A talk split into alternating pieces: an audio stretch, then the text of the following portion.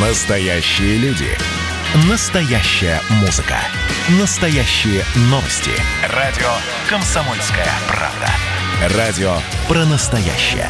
97,2 FM. эм.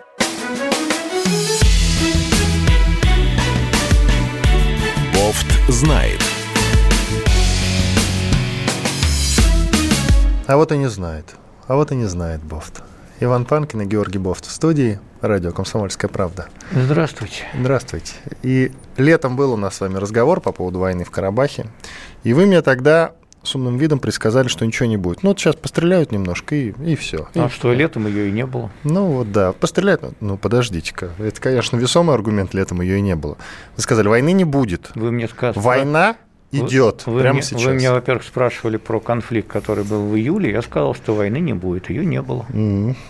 Но тем не менее, война началась, вот она пятый день уже а идет. про эту войну вы меня не спрашивали. Хорошо, во- война будет? Можете спросить. Война будет? А, Извините, сразу поправлю, она уже пятый день идет. да что вы говорите? Да. Ну, в принципе, были войны шестидневные, семидневные. Пятидневная война была с Грузией. И, чет- и четырехдневная была э, в шестнадцатом году между теми же э, Арменией и Азербайджаном. Я думаю, что нынешний конфликт будет все-таки не продлиться дольше месяца. Я это запомню, я запишу себе. Да, запишите. Месяц сегодняшнего дня. Э, Да, сегодняшнего. Сегодня первое число. Можете- Хорошо. До Дня народного единства она закончится. А результат каков будет? Результат будет таков, что мне кажется, что азербайджанской армии удастся закрепиться на части территории Нагорного Карабаха. Которые они считают оккупированными. Ну, Там есть районы, которые они считают вот совсем оккупированными. Нет, там есть Нагорный Карабах, Да. который отделился, а Да. есть, а есть э, Отдельные районы, а есть, которые... а есть семь районов Азербайджана, которые вообще бесспорно принадлежат ему и которые действительно оккупированы армянской Вот, армией. да. То есть он их отобьет? Это называется нет, он их не отобьет. Э, Он э, закрепится. Сейчас же война идет, собственно, на территории э, соприкосновения в районе Нагорного Карабаха. Вот, а она не, не идет по э, линии А- Азербайджана э, армянской границы, признанной обеими странами. Поэтому пока она не расширилась на всю линию соприкосновения этих э, республик. Ну вот, я вам дал свой прогноз, там посмотрим. То есть часть территории они все-таки Они, вернут. а- они закрепятся на части э, территории Нагорного Карабаха. Хорошо. На части. На скольких частях уточните? Ну, несколько сел. Ну, что вы мне, я что, Ванга, что ли? Тогда деньги платите, давайте. напрямую. Я готов, лишь бы прогноз был вот реальным. Прошлый был, сбылся, чего хотите. И, Ну этот, да, и это сбылся. сбудется. Давайте обратимся к нашей аудитории. Друзья, во-первых, вы свои прогнозы и комментарии по эфиру можете писать нам WhatsApp, Viber, Telegram, чат для сообщений единый, плюс 7 967 200 ровно 9702, пишите. Ну и, конечно же, устраиваем голосование, опрос голосования, давненько мы не проводили. Друзья, как вы считаете, кто победит в этой войне, если вы вообще считаете, что кто-то победит, а она не закончится так же, как заканчивалась до этого – то есть вот если будет какая-то победившая страна, вы можете прямо сейчас проголосовать. Если вы хотите отдать свой голос за Армению, наберите, пожалуйста, 8 495 637 65 18. Если вы хотите отдать свой голос за Азербайджан, то наберите 8 495 637 65 19. В конце эфира я буду периодически напоминать номера телефона для опрос голосования. В конце эфира подведем итог. А исторически, Георг Георгиевич, исторически кто все-таки прав, Армения или Азербайджан? Ну, это провокационный вопрос. Это все равно, что спросить, кто прав э, в споре про Kosovo, э, или там спросить, кто прав в споре про Эльзас и Лотарингию, э, который сейчас не ведется этого спора, да, или кто прав в споре про Калининград, который давно принадлежит уже сначала Советскому Союзу, а потом России. Э, Это зависит от того, как вы долго собираетесь опускаться в э, исторические дебри и, и в исторические э, значит, глубины. Потому что известна история, что, собственно, сама Нагорно-Карабахская республика была преимущественно населенная армянским населением, была передана, в общем, по инициативе Сталина в состав азербайджанской, в состав Азербайджана. Вот. Зачем он это сделал? Значит, ну как, не знаю, зачем он это сделал. У него надо спросить. Вызовите его дух и спросите. Вот. Э, во всяком случае, вот эта мина, заложенная в начале 20-х годов, она должна была а, рано или поздно взорваться. Кстати говоря, и еще при Сталине, еще при Сталине, конечно, не публично, но э, на уровне верхов, на уровне первых секторей э, республиканских компартий велся спор о том, чтобы передать эту область обратно Армении. Вот. Поэтому, в общем, терки существовали. И когда стал разваливаться Советский Союз, то конфликт в Нагорном Карабахе стал одним из факторов, который запустил этот процесс, конечно. Ну, в этом смысле даже спор по Крыму, он куда более поверхностный. Там, да, к концу существования Советского Союза а, доля азербайджанского населения там не превышала а, не превышала 20, 20 Ну да, я так и понял, населения. что это в общем, вроде как, вроде как, я не хочу, чтобы меня одна из сторон обиделась, территория Азербайджана, но на которой исторически проживало больше армян. Как-то так. Да. Вот. Да. И потом в какой-то момент те армяне, которые проживали на территории Нагорного Карабаха, они просто сделали вывод, что им с а, Азербайджаном не по пути и отделились. С тех пор они вроде как автономные Ну, республики. понимаете, это так же, как с Крымом.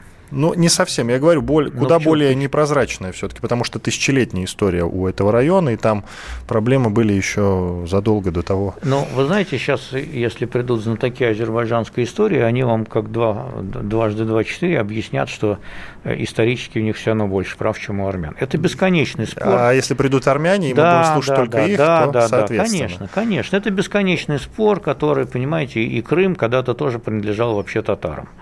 А, так что что тут говорить? Мы же говорим о новейшей истории. В новейшей истории было так. Если мы отталкиваемся от 20 века, то в 20 веке произошло вот это. Короче, как у Израиля и Палестины. И даже больше. Но, знаете, что меня интересует? Как сейчас, этот вопрос задают все, кому не лень, как в этой ситуации сейчас себя вести России? Потому что мы вроде как поддерживаем Армению на официальном уровне, потому что у нас есть общий договор, ОДКБ.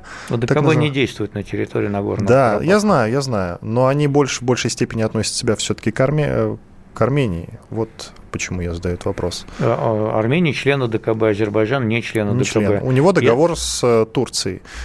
Э, у да. нас с Турцией отношения, прямо скажем, не очень. Ну, да, Но с Азербайджаном у нас отношения хорошие, в каком-то смысле даже лучше, чем отношения с Арменией. Были до сих пор, да, во всяком случае. Поэтому, э, конечно, нам надо вести себя крайне осторожно. И, в общем, договариваться надо сейчас не столько с Баку э, и не столько с Ереваном, ну, а что с Ереваном договариваться, там все понятно, да, а сколько с Анкарой. Ну, то есть это разговор Владимира Путина и Реджепа Эрдогана, на самом деле. Да. Вот. Но они никак не договорятся, потому что Турция... Эрдоган настроен очень серьезно. Он Эрдоган собирается настро... помогать. Эрдоган настроен очень, очень серьезно, и э, мне кажется, что в Москве пока не знают, до какой степени Эрдоган блефует, э, в том смысле, насколько он готов ввязаться в полномасштабную войну. Потому что, конечно, если Турция нападет на Армению, то договор ДКБ придется задействовать. А если они нападут на Нагорный Карабах? Если они нападут на Нагорный Карабах, а, то я боюсь, что а, тоже придется задействовать. Хотя мы вроде как э, договор не распространяется на Нагорный Карабах. Это будет э, совершенно недопустимая потеря лица, а, когда армия НАТО наводит порядок на территории, которая не только СНГ, да, но и ОДКБ считает своей зоной ответственности. И тут я хочу задать вам очень интересный вопрос по поводу НАТО. Вроде как НАТО не имеет права туда вообще вмешиваться, хотя Турция член НАТО. Ну, сейчас, же, сейчас же, знаете, -то, что имеет на что право, вообще уже трудно понять. Каждый трактует свои права как угодно. Хорошо. Поэтому, э, если Турция вдруг решит э, влезть в Нагорный Карабах, то она не будет спрашивать. Но все-таки она разрешение Брюсселя. отправит только свои вооружения. Армия НАТО, натовские войска как таковые с, со значком НАТО, я имею в виду, туда вмешиваться не станут. Я думаю, что достаточно будет отправить туда так называемых ЧВК, которых навербовать в Сирии той же самой, в Ливии они сейчас там могут освободиться, поскольку турки там, в общем, продавили, похоже, свой вариант решения проблемы. И, ну, в Сирии сколько там протурецких этих исламистов? Дофига. Вот их там направить несколько сотен уже будет более чем достаточно. Никакой армии НАТО там не надо. Но и нам тогда тоже придется ответить примерно тем же самым. Я думаю, что и наши ЧВК тоже появятся а, там же в достаточно обозримом будущем, если этот конфликт продлится. А мы все-таки хотим, чтобы он закончился, как я и предсказал, через месяц. Не позже, чем через месяц. Вопрос такой. Э, в уставе НАТО существует, насколько я знаю, такой пункт, что в состав НАТО не может войти страна, у которой есть неразрешенные конфликты какого бы то ни было рода. Например, туда не может войти не Грузия, потому что есть э, Осетия и есть Абхазия. Туда не может войти, соответственно, Армения и Азербайджан, потому что есть Нагорный Карабах. Вот это такой крючок, который в том числе выгоден России. Э, но как тогда в составе НАТО оказалась Турция, которая в свое время осуществила вторжение э, на Кипр и отжала ровно половину. Потому что этот вопрос подлежит субъективной трактовке. Тогда продолжим после небольшого перерыва. Как раз у нас, я насколько я знаю, 20 секунд осталось до конца первой части нашего эфира. А Это тоже хороший крючок. Турция оказалась НАТО гораздо раньше, чем Кипр раскололся, кстати говоря.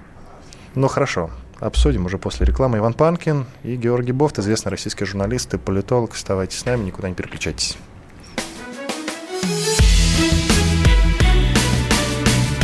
Знает.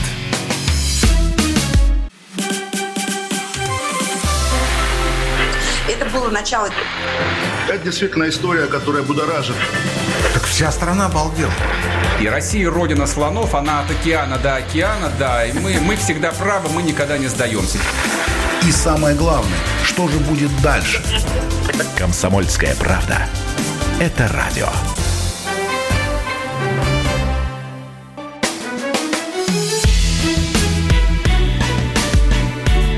Бофт знает. Иван Панкин и Георгий Бофт, известный российский журналист и политолог. Продолжаем, обсуждаем ситуацию, а точнее войну в Нагорном Карабахе между Азербайджаном и Арменией. Э, а если быть совсем точными, то войну между, если быть юридически точными, то войну между Азербайджаном, Нагорным Карабахом и Арменией. Правильно ведь? Все-таки это война, война пока между Азербайджаном и Нагорным Карабахом, на стороне которого сражаются армянские вооруженные силы. Хм, ну хорошо. Главное, потому что, что потому что, так сказать, вот прямого перехода границы именно Армении со стороны Азербайджана не было. Главное, чтобы мы были юридически точны. Я напоминаю, друзья, вам про наш опрос голосования. Кто победит в этой войне? Если ваш голос за Армению, наберите, пожалуйста, 8 495 637 65 18. Если ваш голос за Азербайджан, то наберите 8 495 637 65 19. В конце эфира подведем итог. Подведем итог. Я, кстати, предполагаю, что будет плюс-минус равное количество голосов. Очень может быть. Итак, вопрос, который я вам задал в конце первой части нашего эфира по поводу членства Турции в НАТО, есть такой пункт в уставе этой организации НАТО, что туда не могут войти страны, не могут стать участниками, которые, у которых есть какие-то неразрешенные э, конфликты или там, неразрешенные проблемы с какой-то территорией, с какой-то частью бывших территорий, нынешних, ну, как-то так. В общем, именно поэтому туда не может войти Грузия, хоть и очень хочет, потому что есть Абхазия и Осетия, но не может войти Армения и Азербайджан, потому что есть как раз вот этот самый Нагорный Карабах. Ну, теоретически, понимаете, если бы Грузия... Но как туда если... вошла Турция? Вот а, мой Очень вопрос. просто. Она туда вошла одновременно с Грецией в 1952 году. Вот, поскольку идея, собственно, была как раз э, принять эти обе страны, между которыми были непростые отношения, для того, чтобы эти э, конфликты купировать внутри НАТО. Э, это не совсем удалось, поскольку, кажется, в 1974 году э, на Кипре свергли католикоса, значит, как это его звали-то, забыл сейчас. Ну, неважно, свергли. Вот, свергли католикоса, да, и, э, значит, Кипр раскололся, и турецкую часть, северного, северный Кипр, ее, конечно, не признает ни, ни, ни одно государство, кроме самой Турции, вот, и тогда... Северный Кипр, то, что называется. Северный Кипр, да, и тогда э, архи, архи, архи, епископ Макариус, вот кто там был, не католикос, конечно, я э, оговорился, Макариус. Вот его свергли, и, значит, э, с тех пор, собственно, этот остров разделен на две части, ведутся сложные переговоры по поводу принятия Кипра греческого, то есть основного, который все признается в ЕС, но пока не получается. Потому что то же самое условие, примерно, давайте разрешим этот конфликт, говорят. Вот, но формально никакого, собственно говоря, конфликта Э, опять же, э, значит, территориального спора у самой Турции это нет. Это же Кипр раскололся, поэтому его никто в НАТО и не принимает. Он не раскололся.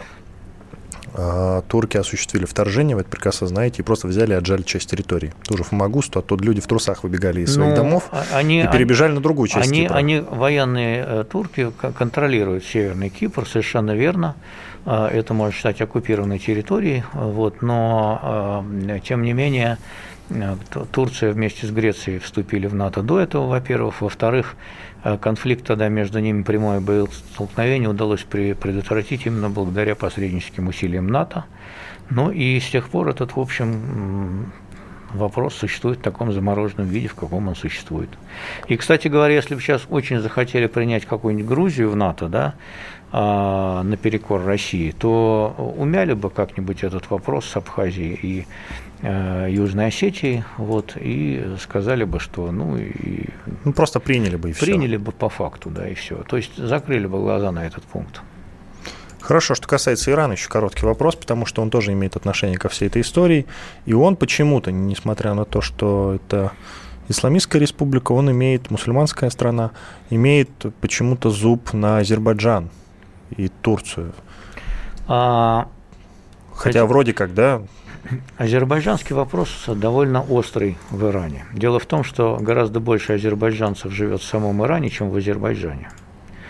Поэтому э, Иран всегда с большой настороженностью относил ко, относился ко всяким фактам э, повышения, так сказать, национального самосознания Азербайджана, э, и он всячески подавляет вот эти все поползновения к автономии значит, Азербайджана, Э, на своей территории, азербайджанцев на своей территории и так далее. Э, собственно, поэтому он относится к Азербайджану как к государству примерно так же, но в меньшей степени, конечно, так как турки относятся к курдам. Не очень хорошо. Ну, в, мя- в более мягкой, конечно, степени, потому что никаких прямых конфликтов между, э, так сказать, Азербайджаном и э, персами нет – Э, таких вот, но э, все-таки настороженность существует. Вдруг они там начнут что-нибудь бузить и захотят как-нибудь самоопределиться. А, а Турция, которая султан э, Эрдоган, значит, мнит себя региональным правителем, начнет этому подыгрывать. Вот, собственно, все опасения. Хорошо. Только у меня вот на самом деле по, это, по Карабаху последний вопрос. Вот Турции глобально это все зачем? Она хочет, чтобы Азербайджан вроде как присоединился к ней? Это большая игра региональная Эрдогана. А, он э, действительно э, ведет себя как настоящий султан. Он хочет э, распространить, создать такую региональную сверхдержаву, а, добиваясь определенных целей по целому ряду направлений. Вот. И в Сирии та же игра была затеяна с этой же целью, и Турция активно вмешалась в конфликт в Ливии, и, похоже, там, в общем, взяла вверх. А это игра его, в том числе с Путиным. А, это игра на территории уже стратегических интересов Российской Федерации. В свое время, когда они сбили наш самолет в Сирии, через какое-то время мы же закрыли, закрыли авиасообщение, они потеряли нашего туриста. Он через какой-то промежуток времени принес свои извинения, в том числе Владимиру Путину. Угу. А, России и Владимиру Путину. Тогда я не совсем понимаю, что происходит, если честно. Во-первых, он пока еще никакого российского самолета не сбил над Карабахом. Это раз. Вот, идет такая э, сложная игра, э, где кто моргнет первым, пока непонятно. Наверное, он хочет от Путина каких-то уступок в Сирии. Прежде всего, его Сирия, конечно, интересует, а не Нагорный Карабах.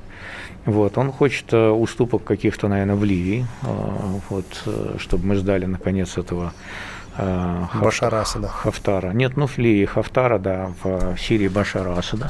Вот, и э, в данном случае Нагорный Карабах для него пока что не более чем разменная карта.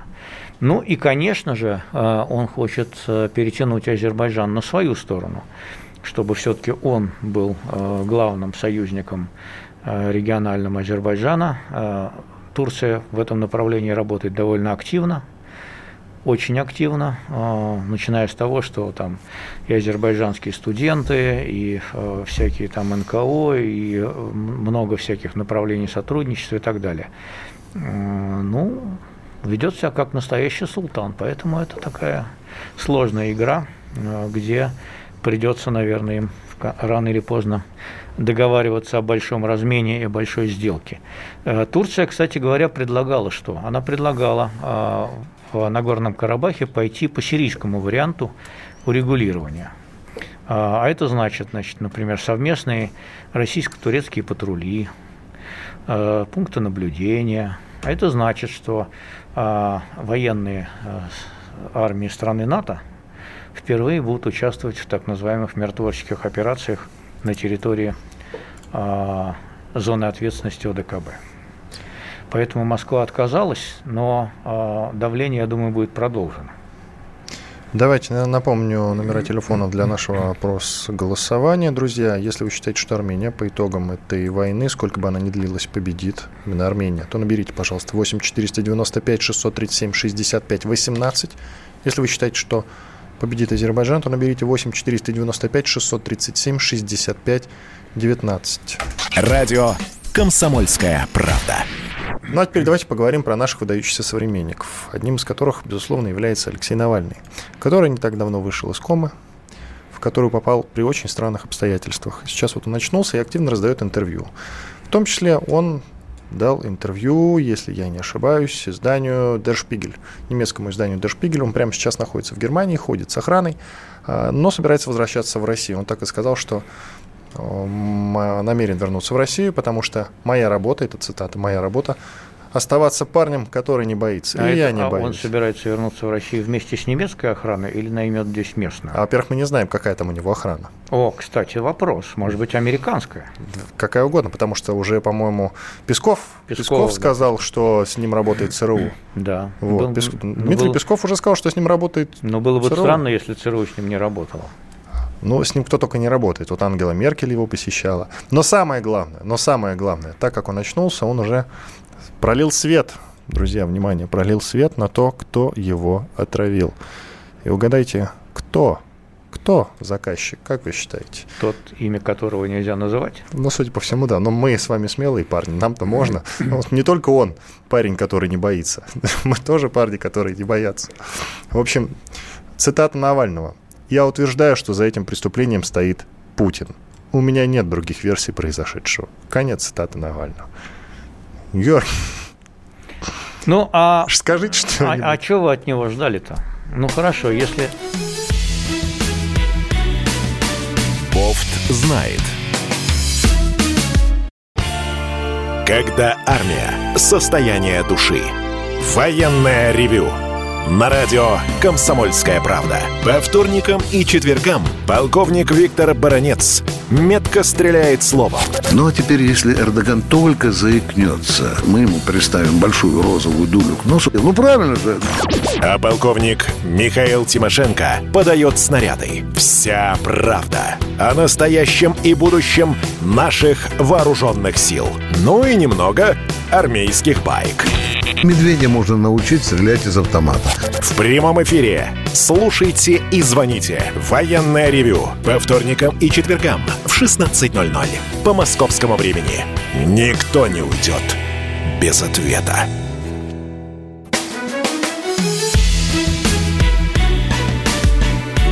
Бофт знает. Иван Панкин и Георгий Бофт, известный российский журналист и политолог, по-прежнему в студии радио «Комсомольская правда». Мы продолжаем. Мы начали говорить уже про Навального, но на, какое-то, на пару мгновений давайте вернемся к истории с Карабахом, к военным действиям, которые там сейчас происходят. Во-первых, надо напомнить, друзья, вам про опрос голосования, который мы проводим, несколько циничное. Нас уже обвиняют в том, что оно циничное в наших мессенджерах. А, все-таки опрос голосования, я сейчас номера напомню, друзья, для тех, кто все-таки хочет проголосовать, а потом мы объясним суть голосования. Итак, если ваш голос за Армению, наберите, пожалуйста, 8 495 637 65 18. Если ваш голос за Азербайджан, наберите 8 495 637 65 19. А теперь открываем наши мессенджеры. Открываем наши мессенджеры. Напоминаем, Напоминаем номера телефонов, а номер телефона единый для всех мессенджеров, для WhatsApp, Viber и Telegram. Плюс 7 967 200 ровно 9702.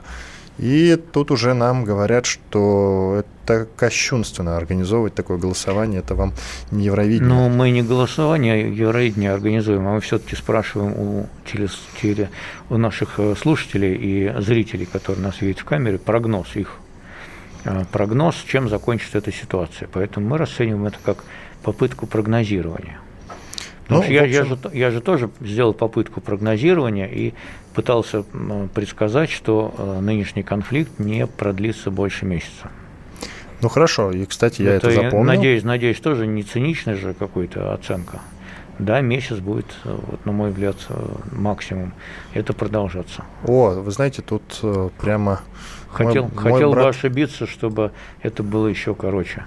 А, прям мой брат по крови пишет, Игорь Иванов. Бофт сегодня злой какой-то, на вопросы прямо не отвечает. Ну, Игорь Иванов не задал ни одного вопроса, на который не ответил, а вы задали нескольких дурацких вопросов, на которые даже отвечать-то не стоит, а на все достойные вопросы, которые вы тоже, надо сказать, задали, я ответил. Ну, спасибо. Я же говорю, Бофт злой, ну, как всегда. Я, я всегда я говорил, что Бофт злой еще когда это не стало мейнстримом. Но теперь вернемся к Навальному. Вернемся к Навальному. Что с Навальным? Навальный, во-первых, идет на поправку активно. Во-вторых, ходит с охраной. Непонятно с какой. С американской или это, ЦРУ его охраняет, либо немецкая охрана, там какая-то своя. Он нанял этих охранников, телохранителей, бодигардов или еще кого-то. Э, это какой-то немецкий ЧОП, кто эти люди бы, хорошо бы разобраться, конечно. Э, может быть, это охрана российская, там и состоит из русских людей, которые живут в Германии, в общем, непонятно. Или его охраняют его же сотрудники этого центра ФБК. Ну, Но самое главное, он да. сказал, что за моим отравлением стоит Путин. Вот. И на этом мы закончили вторую часть. Теперь продолжаем. Продолжаем. Путин, Георгий Георгиевич. Ну, я же говорил, чего вы хотели от него услышать. А, его принимают фактически на высшем уровне. Вокруг него поднялся большой политический кипиш на уровне Евросоюза, на уровне э, руководства США. Им интересуется лично канцлер Меркель и президент Макрон. А, и вы хотите, чтобы после этого он сказал, чтобы, что его от, отравил там какой-то, я не знаю, какие-то там группировки темные, которые там э, вокруг Путина, может быть, роятся. Это все Или оппоненты по оппозиции. И, или оппоненты, да, тем более вообще-то какие-то, может быть, э, он не может сказать, что это э, могло быть не санкционировано Путин. Нет, ему нужно держать максимально высоким политическое напряжение. Поэтому он, э, конечно же, в своих политических целях ставит себя на, как бы на уровень Путина и говорит, что никто, и говорит, что никто, кроме Путина, его отравить не мог. Э, хотя можно допустить, да, что в России существуют э, разные группировки, которые действуют, не все из них действуют по командам Кремля, вот, э, некоторые преследуют свои собственные цели, и вообще тут можно выдвигать много разных версий, э, в том числе самых э, там, зубодробительных, неожиданных и которые сейчас покажутся совершеннейшим бредом, а вдруг там лет через 5 или 10 они подтвердятся. Поэтому мы не будем выдвигать тут версии, мы говорим о том, что он отравлен. Я с самого начала говорил, что это похоже на отравление. Но не новичком, как мы с вами выяснили. Э, ну, это похоже на отравление фосфороорганикой или каким-то там ослабленным новичком. Мы этот тоже вопрос обсуждали. Понимаете, когда... Вы говорили, что если это действительно новичок, то да, он в себя не придет, а если придет, будет овощем. Да, совершенно верно, что если это новичок, то он в себя не придет. Но видите, он выдавил выдавил из себя, что его Путин отравил, значит, пришел в себя. Значит, пришел в себя, значит, он в порядке. Значит, это вещество слабее, чем то, что называют новичком. Ну хорошо, более того, никто пока что не пострадал, кроме него, и это тоже опровергает тот самый факт, что это новичок. Ну, это говорит о том, что, может быть, дозировка была очень маленькой, сверхмалой. Сверх-сверх, я бы даже сказал. Сверх-сверх малый, да. Хорошо, еще один глупый вопрос, который действительно я признаю, что глупый. А, Зачем Путин, задаете? ну, чтобы расставить все точки над Что, «и». Путин отравил ли он Навального, Да, спросить? стоит да? ли за этим Путин? Да. Георгий Георгиевич, Адресуйте вопрос Пескову, что вы меня а спрашиваете. давайте сразу Путину. Я себе, я возможность. себе не очень хорошо представляю ситуацию, когда Путин сидит у себя в а, кабинете и да, обсуждает воз- отравление. Вызывает Бортникова там или Нарышкина и говорит, значит, вот бумагу там на бланке приносит, там стоит э, предложение там отравить Навального там-то и там-то во имя поездки в Сибирь. Путин пишет там, не возражаю, или прошу рассмотреть, или так, ну как это вы себе представляете? Вообще, э, надо сказать, что э, манера принятия, э, даже вот абстрагируем сейчас от Навального, забудем про него. Манера принимать вообще такие вот ответственные всякие, так сказать, опасные решения, она часто проводится совершенно не таким образом. Э, Вот. Вообще вот э, чаще всего она проводится э, так, что какие-то подчиненные или окружающие, или окружение, или не окружение, а какие-то люди, которые хотят там выслужиться, получить карьеру и так далее, они пытаются предугадать мысль начальника. Вот это высший пилотаж. Я не утверждаю, что в данном случае имело место то же самое. Я говорю, что просто никакой политический деятель, даже уровня, я не знаю, не, не только что Путина, а уровня, я не знаю, президента Нагорного Карабаха, никогда не поставит подпись и никогда не отдаст открытый приказ о, о действиях, которые могут э, вызвать неодноз- неоднозначный эффект, из-за которой его потом, через 10-20 лет, или там в истории когда-то, могут привлечь к какой-то ответственности. Никогда такие прямые приказы не отдаются. В этом плане Навальный совершает просто ну, такую элементарную ошибку. Я прямо сейчас бросил взгляд на результат нашего голосования, которое мы проводим, и было 50 на 50, прям чисто. Представляете, Ну, 50. хорошо. Сейчас уже чуть-чуть циферки Это, подвинулись. это говорит о чем? Это говорит, что э, симпатии э, наших слушателей, как и, в общем, российского народа, они разделились, поскольку эти народы, и Армения, и Азербайджан, они в равной степени нам э, близки. И в то же время э, всегда найдутся люди, которые больше любят одних, а другие больше любят других. А эти люди, которые и не любят одних или не любят других. Но э, это близкие нам народы, и у них здесь достаточно много симпатизантов, так сказать. Поэтому, честно говоря, я не позавидую сейчас нашему высшему политическому руководству, как ему э, выбирать линию поведения. Ну, это я тоже, я вот не смог бы выбрать. Меня бы спросили, куда ты хочешь поехать? Вот тебе билет в Баку или в Ереван? Куда больше склоняешься?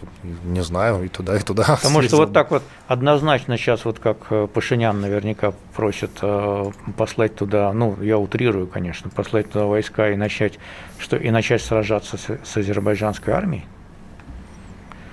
Ну, наверное, Как? я не знаю. А может, он и не просит. Он, кстати, пока не было такого, чтобы он обращался напрямую к Путину. Ну, он звонил ему два раза. Звонил, но мы не знаем, по какому поводу звонил и что говорил. Ну, вряд ли он выпрашивал у него вакцину «Спутник Ви», а может, и чтобы, выпрашивал. чтобы привиться именно в такой момент. Ну, и отправиться- сейчас болеть и вообще отправ- вот не время Да, и болеть. отправиться на поле боя уже привитым спутником. Кстати, его сын, ну, вы знаете, да, воюет. Да, воюет. Это вызывает некоторое Тут уважение. нас спрашивают, насколько Турция зависима от наших туристов сейчас. Э, Поскольку сейчас пандемия, то всем уже пофигу стало на туристов. Вот. А самое главное, что Турция за этот год, а, она успела свести практически до нуля зависимость в нефтегазовых поставках. Она не покупает практически нас газ, несмотря на то, что туда проложен трубопровод, как мы знаем. И она диверсифицировала в пользу других поставщиков покупки нефти. Но э, насчет трубопровода, То есть они готовились. По поводу другого трубопровода, Северный поток-2, о, вот Дания дала добро на доведение, до, до, чтобы его достроили. Вот, Дания дала добро. Так, так что вот это вся, все разговоры о том, что каким-то образом отравление Навального заключалось в том, чтобы все-таки строительство ну, свернулось. Это, не, ну это очень сложно. Ну, очень, очень сложно. Травить Навального для того, чтобы э, сворачивать Северный поток-2, ну, в общем, вам эта тема не близка. Но Северному потоку быть или нет, тоже прогноз ваш. Там 97% уже закончено. Уже 98 вместе с Данией. Думаю, что нет. Не достроят все-таки? Ну, его достроят. Потом на него наложат санкции, а потом будут ждать, э, пока э, инфраструктура на территории Украины накроется полностью от э, ветхости лет через пять, и тогда его задействуют. Ну хорошо, напомним номера для Через нашего... пять лет опять напомните мне прогноз, пожалуйста. На, на... Вы думаете, мы досидим? Вы записываете, я надеюсь. Нет, мне кажется, нас закроют раньше вот, про наши разговоры. Мы тут Путина обсуждаем, поэтому я не уверен. Итак, э, телефоны для опроса голосования. Если вы склоняетесь к тому, что Армения победит в этой, в этой войне, то наберите, пожалуйста, 8 495 637 65 18. Если вы считаете, что победит Азербайджан, то наберите 8 495 637 65 19. Сейчас мы уходим на рекламу, после нее вернемся. Сколько у нас осталось, Катя? Секунд 20? 10 секунд. Все. Делаем перерыв, после этого возвращаемся. Уже финальная четвертая часть Иван Панкин и Георгий Бофт, известный российский политолог и журналист студии радио «Комсомольская правда». Присоединяйтесь к нам в социальных сетях. Подпишитесь на наш канал на YouTube. Добавляйтесь в друзья ВКонтакте. Найдите нас в Инстаграм – Подписывайтесь, смотрите и слушайте. Радио «Комсомольская правда». Радио про настоящее.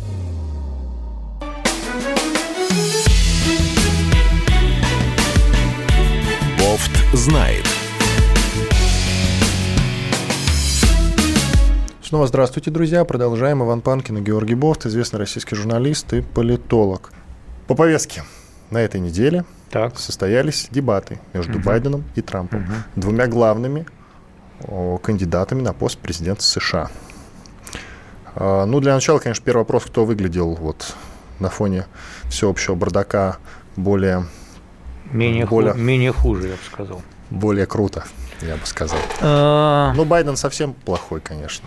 Ну, результат, я бы сказал, вот такой. Поскольку про Байдена накануне все и, и вообще говорят, что у него деменция. Это он, правда. Да, и он вообще в маразме, то для такой характеристики он выглядел неплохо и превзошел ожидания. Но а, не Трампа. Э, ну, нет, он не превзошел Трампа, вот, он превзошел эти ожидания, и благодаря этим, я думаю, что выиграл дебаты. А, потому что была слишком низкая планка. Трамп был э, хамоват, э, вот, глуповат, э, агрессивен. Вообще эти дебаты назвали кучей говна вот, в американской прессе и самоотвратительными за последние десятилетия.